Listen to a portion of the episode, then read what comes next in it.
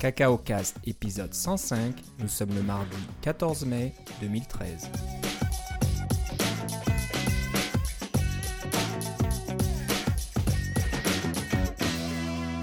Bonjour et bienvenue à tous dans ce nouvel épisode de Cacao Cast. Comme d'habitude, Philippe Casgrain est avec moi. Comment ça va, Philippe? Ça va très bien et toi, Philippe?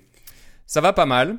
Euh, on, a un œil là sur le score. On a notre équipe, euh, je vais pas dire nationale, notre équipe locale hein, d'Ottawa qui est en train de jouer dans les séries euh, finales de la Ligue nationale de hockey. Ouais, mais c'est notre équipe nationale parce que c'est la seule équipe canadienne qui reste.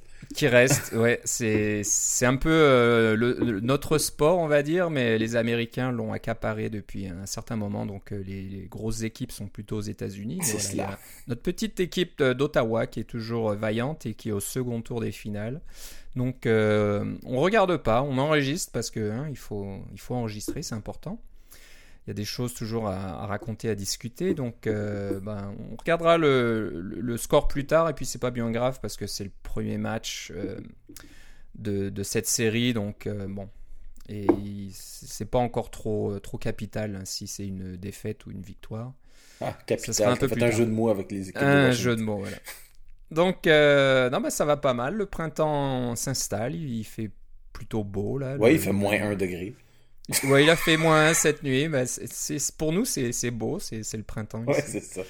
Non, mais il faut savoir qu'il faisait 27-28 degrés euh, la semaine dernière. C'était magnifique. C'était un peu spécial. C'était le plein été, puis là on est revenu à des températures plus ou moins normales pour cette saison. Ah non, là on est dans, dans la normale.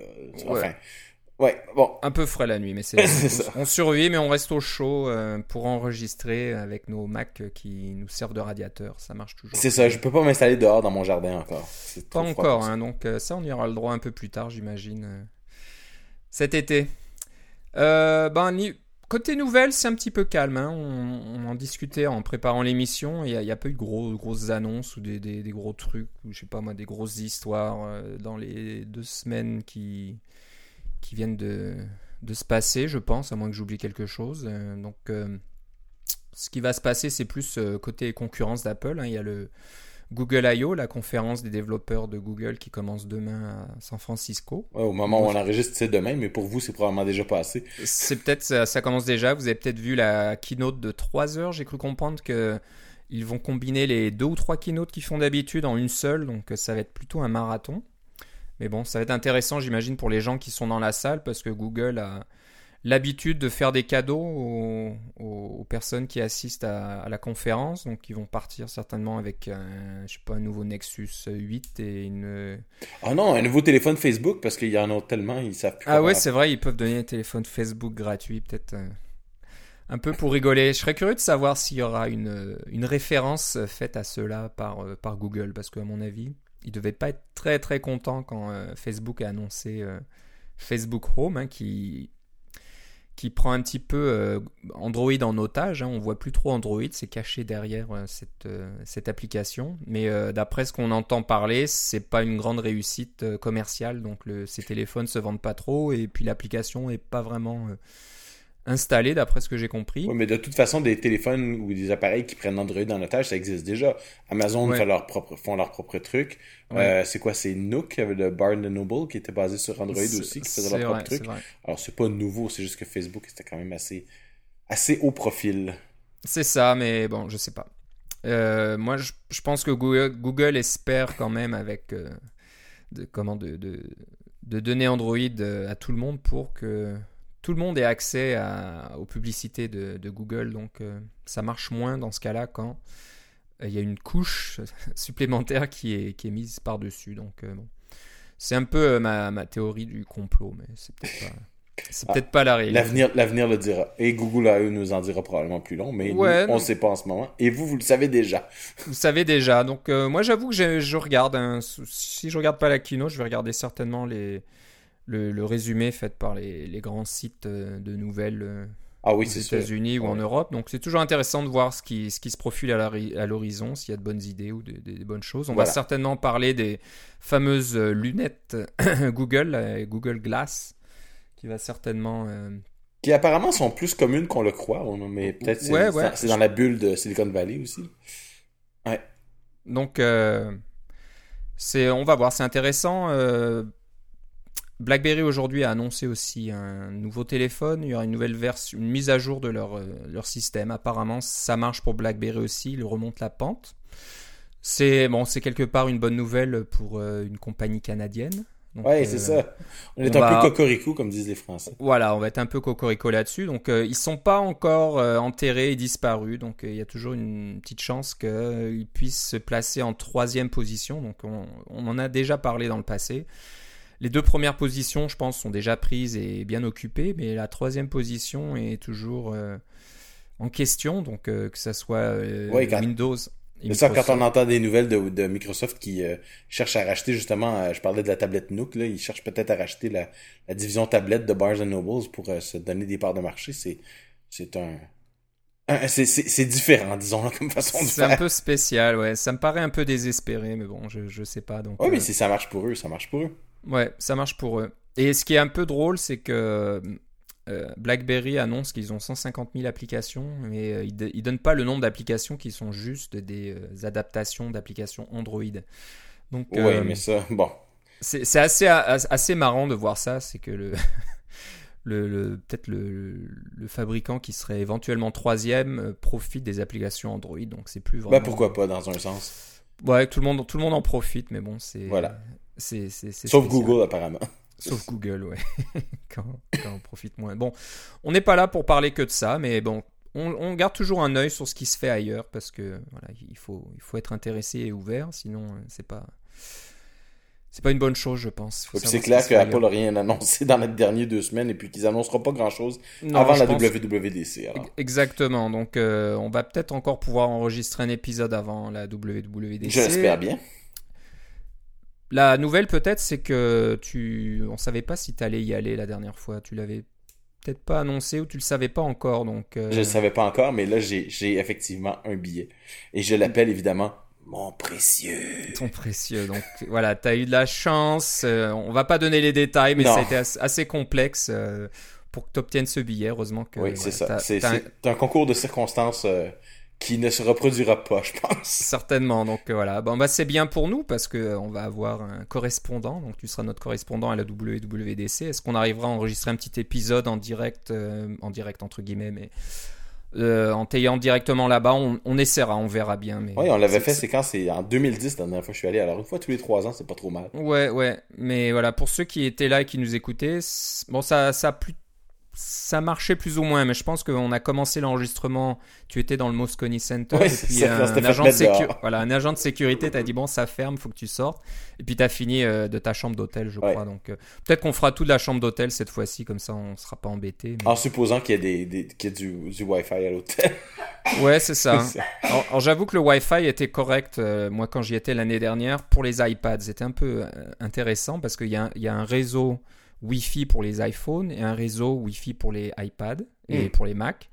Euh, je pense que ça marche sur une, bande, une fréquence différente. Alors le réseau iPad et Mac fonctionnait correctement, mais alors le réseau iPhone, rien à faire.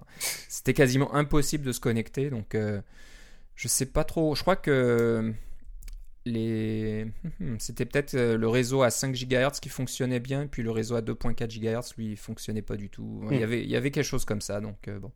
Peut-être que euh, si tu utilises ton iPad euh, ou ton Mac, ça marchera mieux. On verra bien. Donc, euh, bah, on a hâte que ça vienne. On sait très bien, encore une fois, que iOS 7 et macOS 10.9 vont être présentés. Donc, ça ne veut pas dire qu'ils seront disponibles, mais ils vont être présentés. Donc, on aura les grandes lignes, on aura quelques démos, on saura ce qui, ce qui va se profiler à l'horizon. Donc, c'est excitant tout ça. Puis, je pense que vous, petit Vénard, vous aurez certainement accès aux versions bêta de, de ces deux systèmes d'exploitation.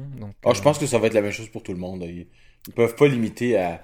Disons, il, y a, 300 000 développeurs enregistrés, puis ils peuvent pas limiter ça à 5 000 personnes qui sont présentes. Je pense que ces jours-là sont révolus là, depuis longtemps. Ouais, peut-être. Il y aura un petit décalage. C'est possible que voilà, vous puissiez en profiter pendant la semaine de la WWDC euh, un peu en, en avant-première. Tu vois, même ça, ça me surprendrait.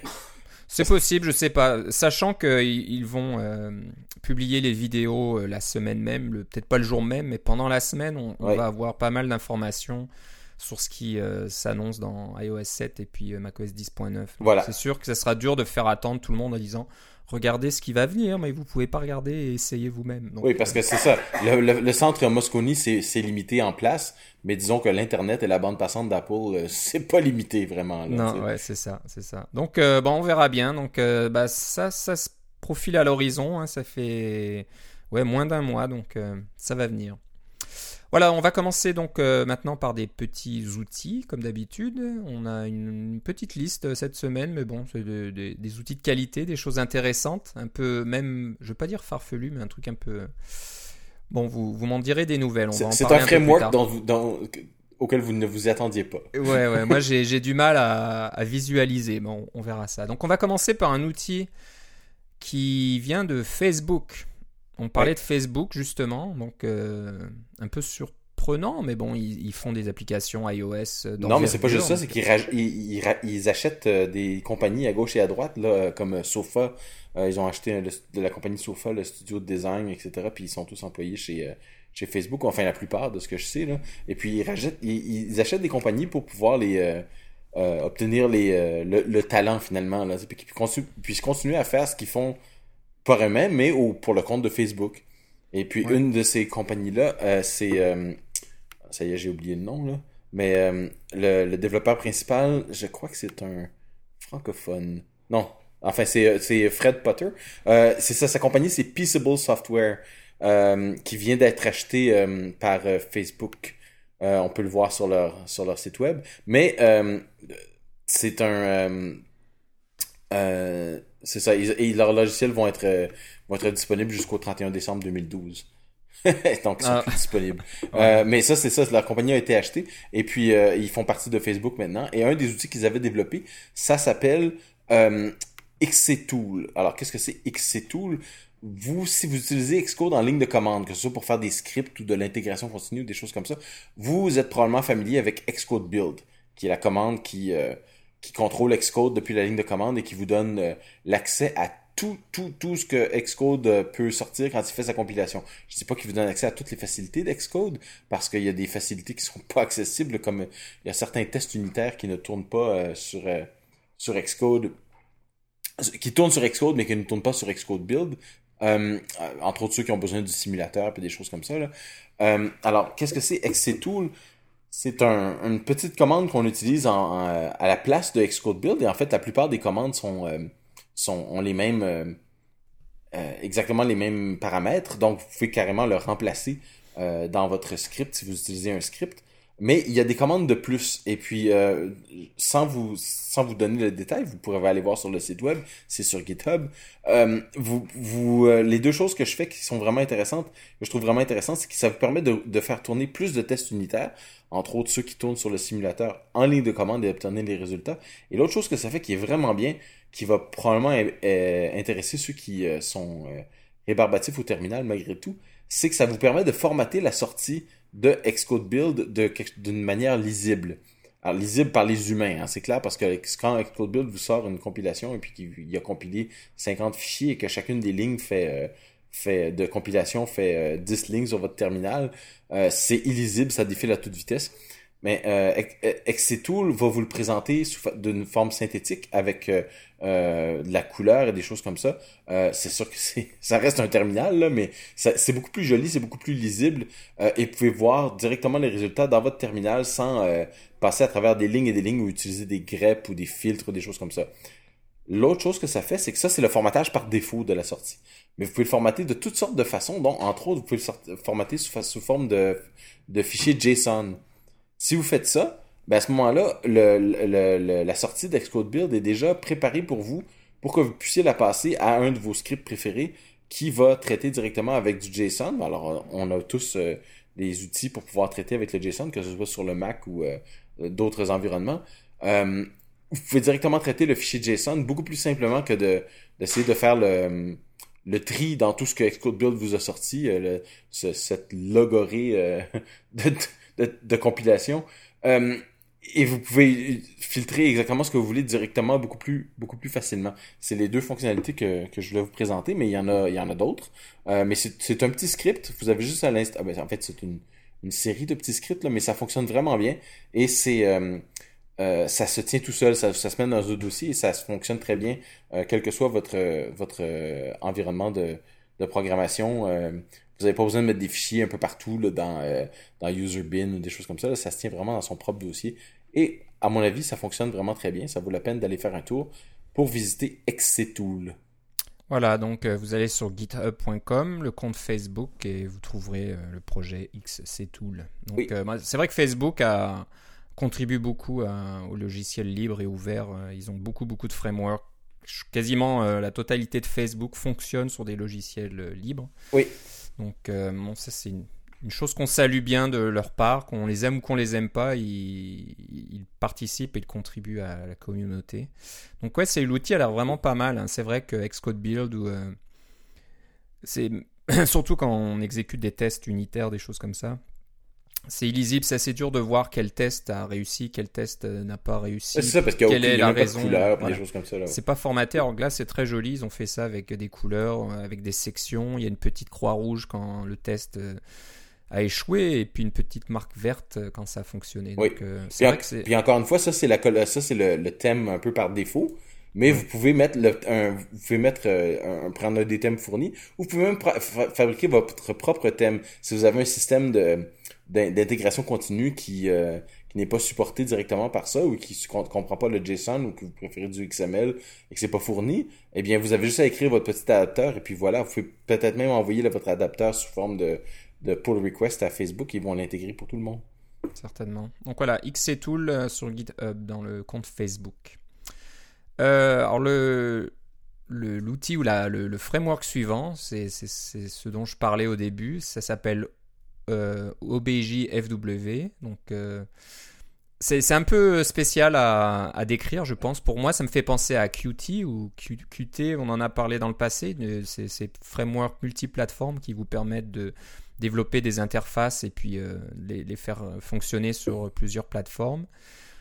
En général, c'est pas très très joli à voir parce que dès qu'on veut supporter plusieurs plateformes, on doit faire des concessions. C'est, on peut pas avoir le meilleur de chaque plateforme. Il faut un petit peu avoir le dénominateur commun. Et euh, moi, c'est le côté qui, me gêne un peu avec ça. Mais quelqu'un a voulu euh, développer un framework un peu dans, la même veine, qui, qui part de la même idée, mais qui supporte l'objectif C.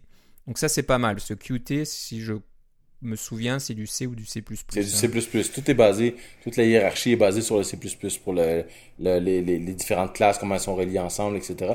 Il y a des gens qui aiment beaucoup le C++, là, ça fonctionne bien en C++, mais euh, ça reste que euh, si vous passez trop de temps à, faire du Objective-C, vous allez oublier comment faire du C++, et puis euh, vous trouvez peut-être que l'Objective-C est plus élégant, plus simple, plus...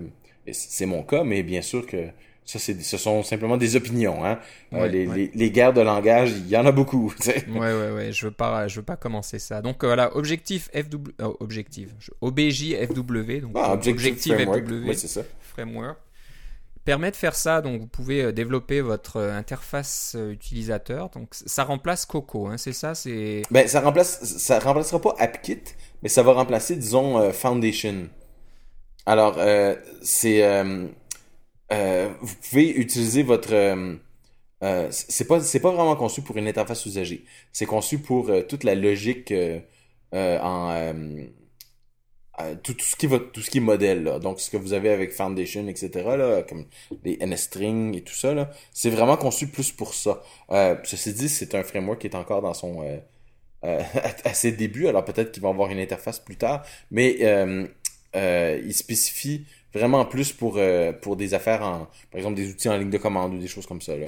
Euh, c'est pas très clair depuis, là, parce que je l'ai pas encore téléchargé, mais je l'ai juste vu passer puis je trouvais ça rigolo. C'est pas très clair s'il y a pas une couche euh, qui remplace AppKit aussi. Parce que eux autres, ils prétendent que ça remplace Coco au complet. Puis Coco, évidemment, c'est c'est AppKit, c'est Foundation, c'est un paquet d'autres frameworks, là, mais principalement AppKit Foundation. Mais vous pouvez mélanger avec d'autres frameworks. Par exemple, vous pouvez faire votre votre votre cœur d'application en, en, en, Objective Framework et puis rajouter une interface avec Qt dessus. Ça, ça fonctionne aussi. Ce sont des choses qui sont permises.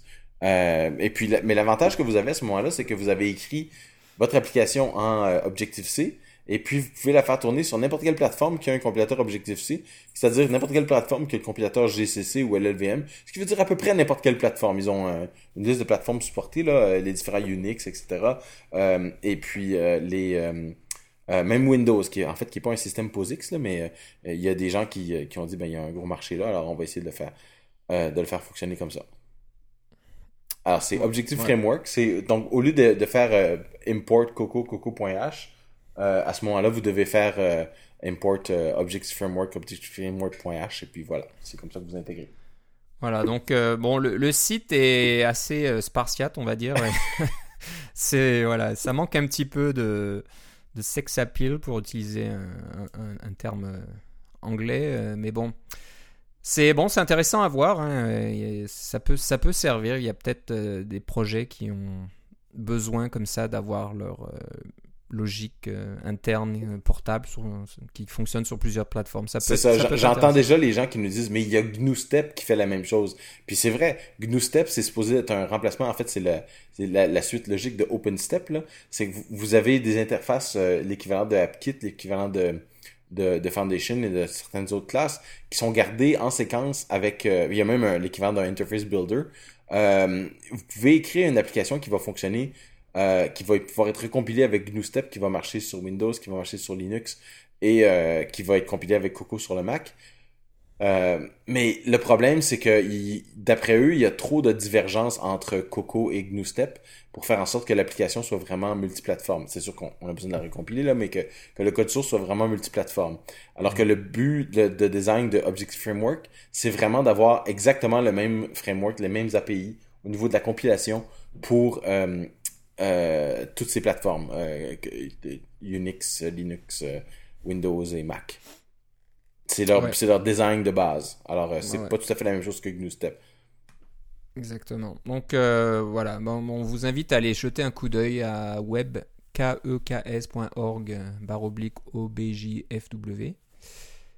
donc, c'est le site de Objective Framework je sais pas si euh, à qui on peut attribuer ça. Je vois pas trop de. Non, c'est pas très clair encore. Faut peut-être aller dans, dans leur euh, répertoire euh, de code source. On voit Jonathan Schleifer, donc c'est probablement lui qui fait la majorité. Oui. Toutes les logs portent son nom, donc je pense que c'est lui. Voilà. Donc Jonathan Schleifer qui travaille comme un moine, on va dire, là-dessus. c'est pas mal de travail, ça doit pas être évident, mais c'est intéressant. C'est un peu ésotérique, mais euh, on aime ça vous parler de trucs qui sont un peu ésotériques. Ouais, ouais. Puis, comme je le disais, ça peut, ça peut euh, adresser un besoin à quelqu'un qui, qui, cherche quelque chose euh, de ce genre-là, qui se dit zut, j'aimerais coder toute mon application, toute la logique interne de mon application en Objective-C, mais mon patron me demande de faire fonctionner ça sur Linux ou Windows et j'ai pas envie de tout réécrire en Java ou je ne sais quoi, ben voilà, ça peut, ça peut résoudre ce genre de problème. Vous voilà. pouvez extraire tout ça puis le faire fonctionner ailleurs. Donc voilà. Euh, ça, ça, peut être pas mal.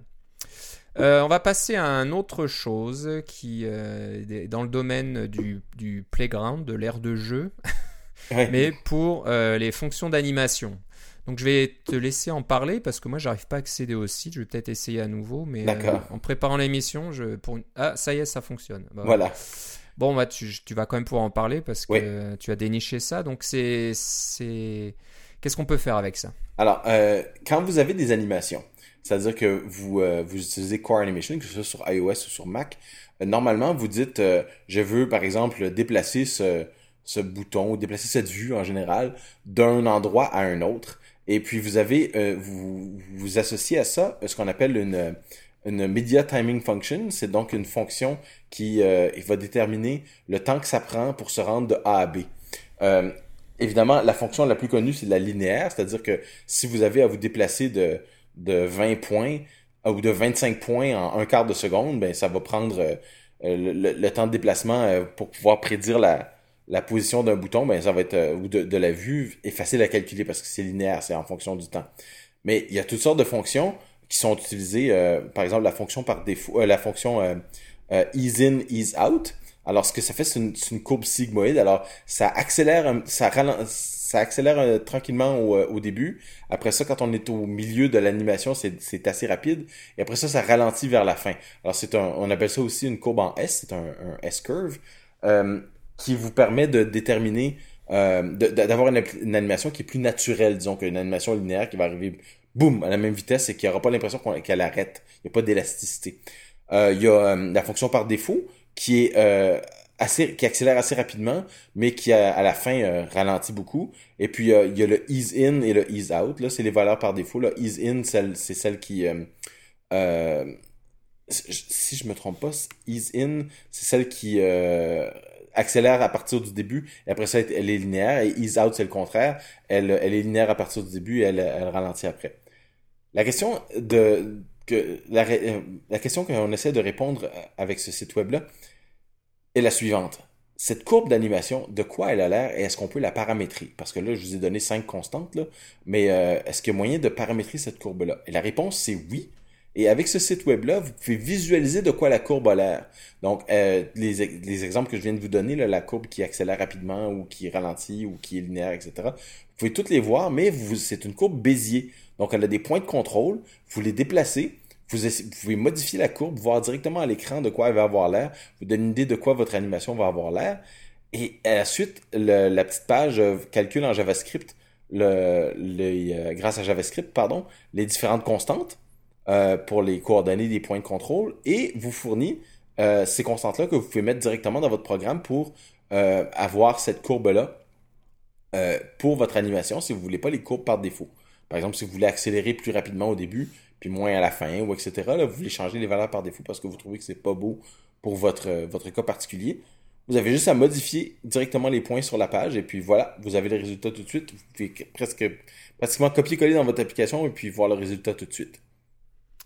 Ouais, c'est vraiment sympathique. Donc, c'est complètement interactif et c'est un petit outil. Et apparemment, il y a une application euh, OS 10 native qui permet de faire la même chose. Donc, euh, Oui, mais si vous avez la page web, c'est bien aussi. Je pense que c'est plus simple, oui. Ouais, voilà. Donc euh, non, c'est une bonne idée. Ça, c'est à rajouter à la palette d'outils du bon développeur qui utilise Core Animation. Et Exactement. évidemment, n'importe quel bon développeur doit utiliser Core Animation. Oui. et euh, donc le site c'est netcetera.org, n e t c e t e r a.org et puis la page c'est c a m t f trait d'union playground p l a y g r o u n d.html. Et à qui doit-on ce site? Je ne sais pas. Oui, c'est Simon, Simon Whitaker euh, d'Angleterre. Donc euh, voilà, et apparemment il y a d'autres petits outils sur sa page aussi, mais celle-là est vraiment intéressante. Une bonne trouvaille. Et on, bah, on va finir par euh, une astuce qui, euh, je sais pas, est-ce que ça intéresse plutôt les développeurs Mac ou ça, ça... Oui, c'est définitivement plus pour les développeurs Mac. Ouais, c'est ça.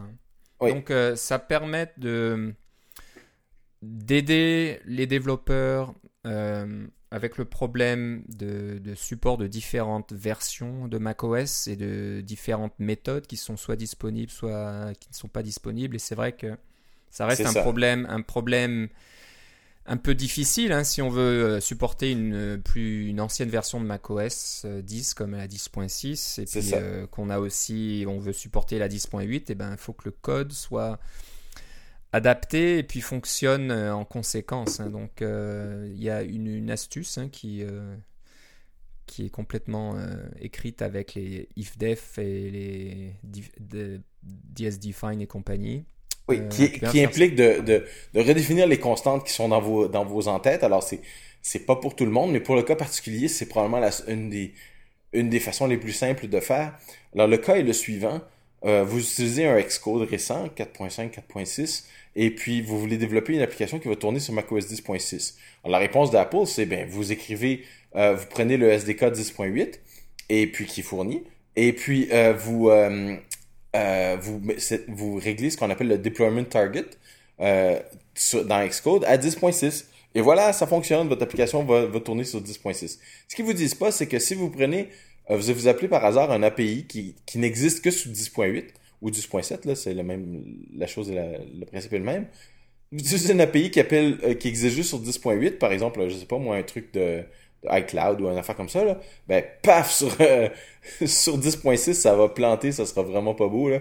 Euh, alors ce qu'Apple vous dit, ben faites pas ça, mettez du code conditionnel, etc. Mais la question c'est plus, oui mais moi je suis en train d'écrire mon application, est-ce qu'il faut que j'aille vérifier à chaque fois est-ce que ça fonctionne sur sur 10.6 ça serait vraiment bien d'avoir un, warning à la compilation qui dit euh, attention, cette, euh, API-là n'est pas disponible sous 10.6, euh, à utiliser avec précaution, etc. Alors, c'est quelque chose que Xcode devrait faire par défaut, c'est surtout si vous réglez votre, votre deployment target à 10.6, alors vous indiquez bien que vous voulez tourner sur 10.6 malgré le fait que votre SDK c'est 10.8. Eh bien, avec cette astuce et puis cette petite recette à suivre qui est un peu complexe, donc je, je rentrerai pas dans les détails ici parce que c'est un paquet, comme tu dis, c'est un paquet de ifdef euh, et de define. Si vous suivez cette recette-là, vous pouvez avoir une application qui euh, va vous avertir au moment de sa compilation que vous utilisez un API qui ne fonctionne pas sous la version, euh, mettons, 10.6. Alors, c'est, je trouvais que c'est une astuce intéressante pour les euh, nos pauvres euh, amis qui sont encore coincés à supporter euh, macOS 10.6 ou plus bas, là, hein, ça peut être 10.5, 10.4, etc. Et qui veulent quand même utiliser le dernier Xcode parce que, bon, on a le dernier compilateur, le dernier analyseur statique, et puis maintenant que Xcode est installé dans votre dossier application, eh bien, les mises à jour sont automatiques, et puis les mises à jour, ça arrive par le Mac App Store, et puis si vous avez un badge de Mac App Store qui est toujours marqué 1 dessus, c'est vraiment embêtant. Là. Alors, pour les obsessifs compulsifs, là, euh, comme nous, nous sommes tous à des certains degrés, euh, alors euh, c'est, c'est, vous pouvez utiliser cette petite astuce-là pour, pour vous en sortir et puis quasiment garantir que les applications vont, vont tourner sans planter sur 10.6 à cause des appels à des API. Si vos applications plantent sur 10.6 pour d'autres raisons, on n'est pas responsable.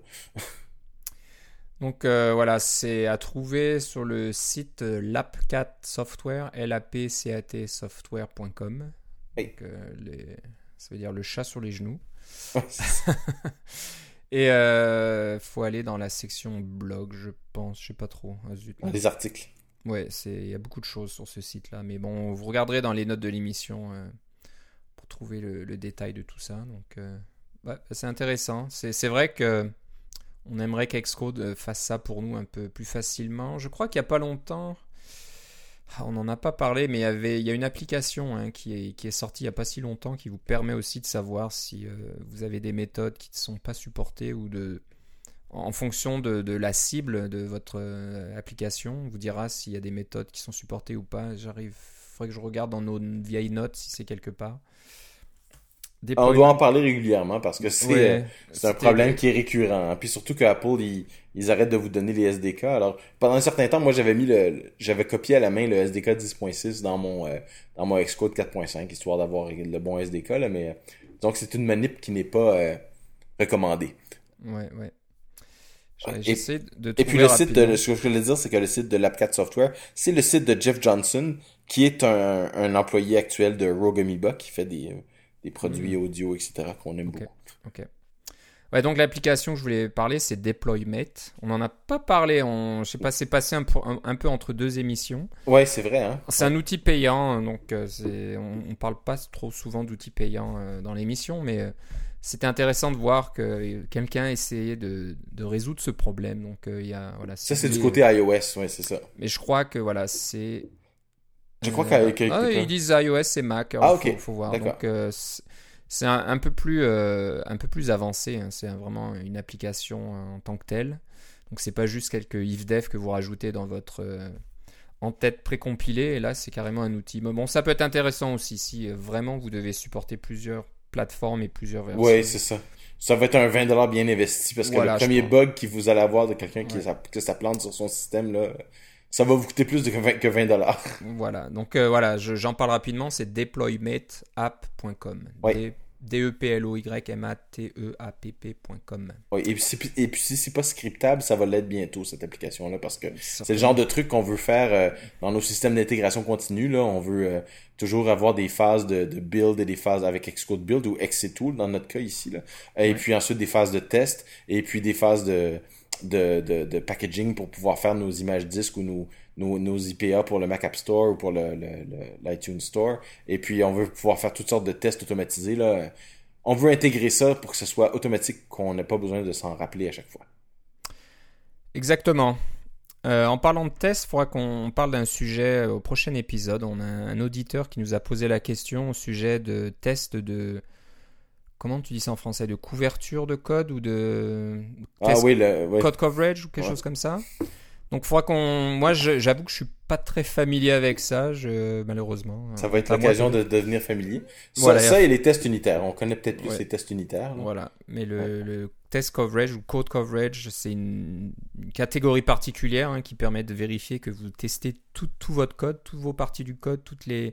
tous les chemins possibles dans votre code et tout ça. Mais euh, c'est vrai que on en parle un peu moins peut-être, ou c'est un sujet qui est, qui est, moins abordé, on va dire, dans, dans, dans la communauté. Donc on, voit rarement passer euh, des articles ou des, des choses, des, des, outils ou des trucs euh, à ce sujet-là. Donc euh, bon, on essaiera de, de, jeter un coup d'œil. Mais parce que ce qui, ce qui, arrive aussi au niveau architectural sur macOS et sur iOS, c'est qu'on a tendance à, partir sur des bonnes bases au niveau architectural, avoir essayé d'avoir des morceaux qui sont séparés, des morceaux qui sont testables individuellement, que ce soit avec des tests unitaires ou euh, au niveau exercice, là, on peut remplacer un contrôleur par un autre, vu que le langage est très dynamique. Euh, alors, c'est, je trouve que les bases de, du, du, du, modèle à utiliser dans, dans, le, dans Coco ou dans, ou dans, euh, sur iPhone, sont, sont assez bonnes que si on fait attention, on peut avoir du code qui est euh, réduit et réutilisable et etc. Là, toutes ces choses-là euh, qu'on aime bien, dont on aime bien parler. Euh, ça ne veut pas dire que les autres plateformes ne peuvent pas le faire. Je dis juste que j'ai l'impression qu'on part du bon pied sur Coco par rapport à d'autres plateformes. Ça, ça, pourrait expliquer pourquoi on parle moins de, de ce genre de test-là. Oui, ou c'est peut-être que, somme toute, on dit qu'il y a beaucoup de développeurs. Je parlais de 300 000 développeurs enregistrés. Je ne sais pas d'où j'ai pris ça, là, mais donc 50% des statistiques sont inventées sur le, sur le fait. Euh, mais euh, il me semble que c'est un nombre que j'ai vu passer sur Twitter par rapport au nombre de développeurs enregistrés chez Apple. Euh, ça semble beaucoup, mais des développeurs dans le monde, il y en a beaucoup hein, qui font des, programmes pour toutes sortes de choses, des choses dont vous, n'entendez jamais parler. Il y a beaucoup, beaucoup de développeurs sur Windows aussi. Ils sont très, très nombreux. Et puis des outils comme ça, ça existe sur Windows, c'est connu et, et c'est ça existe sur Unix aussi, c'est connu. Alors ça doit exister sur le Mac. Voilà. Ok, bon, bah, ça finit notre émission aujourd'hui. On va, euh, je regardais le calendrier là pendant que tu parlais. Je pense qu'on aura largement le temps de se reparler encore une fois avant la WWDC dans deux semaines. Mm-hmm. Et en attendant, si on veut avoir de tes nouvelles, où doit-on aller? Ah, Moi, ça va être Philippe C sur euh, Twitter et Kiroro, k r o r sur euh, app.net. Et moi, c'est Philippe Guitard, G-U-I-T-A-R-D, tout attaché sur Twitter et sur app.net euh, aussi. Donc, euh, vous pouvez aussi nous suivre euh, sur Twitter, le compte CacaoCast. Euh, on a un compte sur app.net, je crois. Je pense que c'est quelque chose aussi, ouais, c'est ça. aussi, j'ai un petit peu. C'est vrai qu'on l'a créé, puis j'ai un petit peu oublié depuis. Il faudrait que je regarde, m'assurer qu'il n'y a pas des messages ou des choses qui nous attendent. Ça, devient, difficile de gérer tous ces, tous ces réseaux là. Hein. Donc, euh, plusieurs comptes, plusieurs réseaux, ça fait un peu beaucoup. Euh, mais bon, on, va, on fait quand même attention. Vous pouvez nous écrire aussi à cacaocast.gmail.com. Ça, c'est probablement la meilleure façon, en fait. Si je vous pense, voilà, c'est sûr que ça arrivera dans... Le, bon vieux courriel qui a à peu près 30 ans. Et eh oui, malheureusement, c'est ce qui marche euh, le mieux, on va dire. Et euh, vous pouvez aussi aller sur Glassboard, un code d'invitation cacaocast, et puis sur notre blog ou notre page web cacaocast.com. il va falloir qu'on travaille un peu sur notre thème on a eu un, bel, un bel icône euh, il y a quelques mois, mais le, je pense que ça va plus trop avec le thème. Donc, euh, l'icône a des tons un peu roses, on va dire, et le, le thème est plutôt euh, vert et, et, de toutes les couleurs. Donc, il va falloir qu'on travaille un peu là-dessus. Si, Est-ce que ça paraît qu'on n'est pas des designers? Oui, Non, hein, j'ai l'impression. Donc voilà, si, si vous, vous êtes doué avec Tumblr, parce qu'on utilise Tumblr pour, pour le site, et que vous, avez, je sais pas, vous connaissez un thème qui est vraiment sympathique, et ben envoyez-nous une petite note, un petit lien, puis on regardera ça. Voilà. Voilà, bah, je te remercie Philippe. Et moi aussi Philippe. On se reparle une prochaine fois. Certainement. Bye bye.